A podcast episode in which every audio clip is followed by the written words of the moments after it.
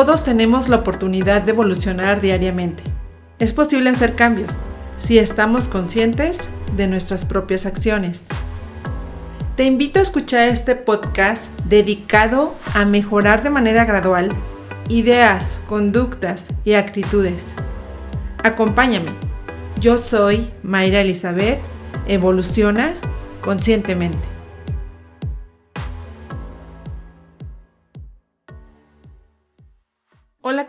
Gracias, gracias, gracias por coincidir. Recibe un gran abrazo. Bienvenidos al episodio número 6. Aprendiendo a aprender. En tiempos de cambio, quienes están abiertos al aprendizaje construirán el futuro, mientras que los que ya saben todo se encontrarán bien equipados para un mundo que dejó de existir. Eric Hofer.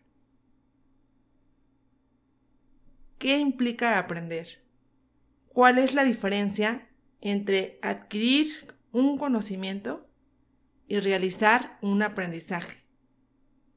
Les he dicho muchas veces que el conocimiento no sirve de nada si no lo accionas.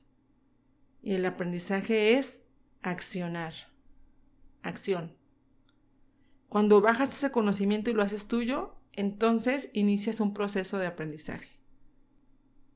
En las últimas décadas, a partir de los nuevos desafíos planteados por el mundo globalizado y la sociedad de la información y el conocimiento, esta mirada sobre el saber se ha ido resignificando y se ha instalado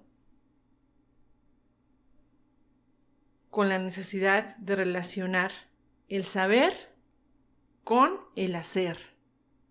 Qué interesante. Les estoy hablando de congruencia. Evaluamos los saberes de la acción concreta por los resultados que produce. Les doy un ejemplo. Difícilmente vamos a consultar a un psicólogo si tiene su vida hecha un desastre. O no le vamos a pedir asesoría financiera a alguien cuya economía personal está en la ruina. O no vamos a consultar una nutrióloga si para nosotros presenta obesidad. O sea, no está comunicando su aprendizaje porque no, es, no checa con su hacer, con su actuar. O sea, no es congruente. Entonces, como que dices, no, no te convence de que sepa y de que sea competente. Y no porque tenga mucha, digamos, información acumulada, si no la practica, no es aprendizaje. Les vuelvo a repetir, acción es aprendizaje. Evaluamos los saberes de la acción concreta por los resultados. La buena noticia es que en coaching, en un proceso de coaching o de auto-coaching, podemos alinear nuestro saber con nuestro hacer, además de potenciar la acción para tener un aprendizaje eficaz y funcional. En realidad, lo que implica el aprendizaje es ampliar tu capacidad de acción, de acción efectiva. Es importante aplicar un proceso de aprendizaje, un proceso de cambio. Y hay diferentes zonas del aprendizaje, hay diferentes etapas del aprendizaje.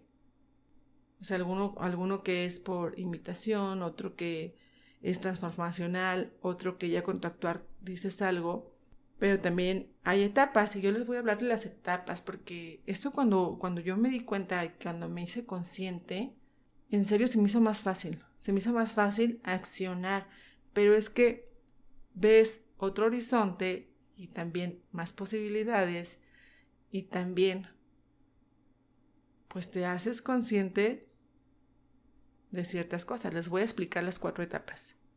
La primera etapa, incompetencia inconsciente.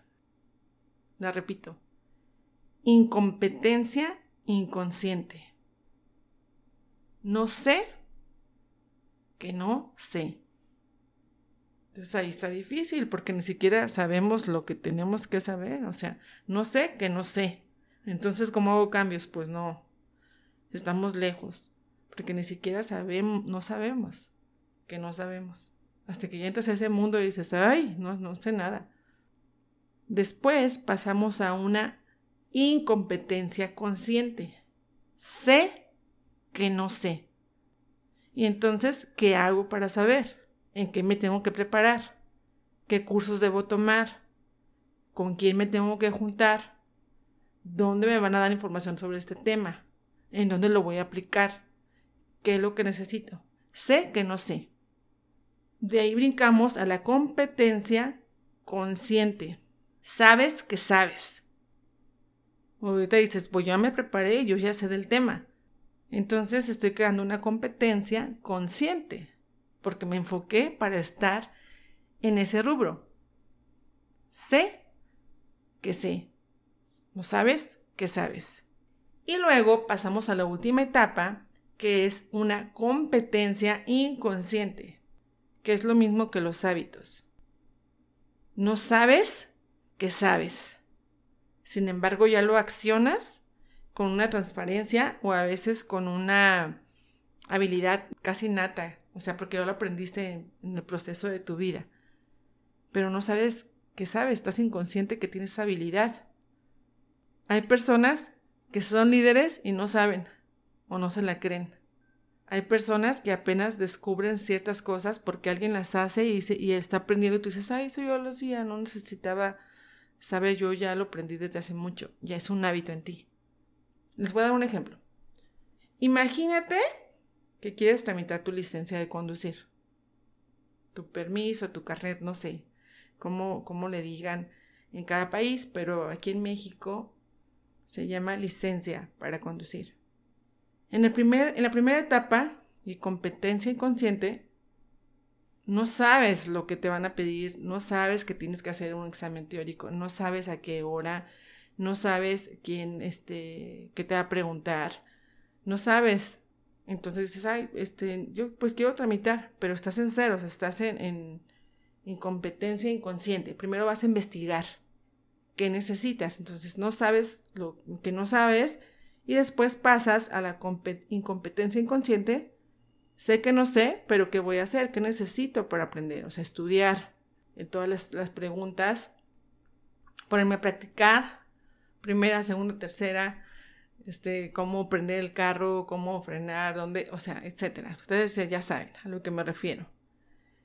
Después, ya practicas, bajas la información, el conocimiento, lo accionas, estás aprendiendo y vuelves una competencia consciente porque ya sabes que tienes que frenar, que tienes que llevar tu distancia, que tienes que espejear, que, eh, no sé, saben, ustedes saben, ¿no? O sea, para no dar tanto detalle.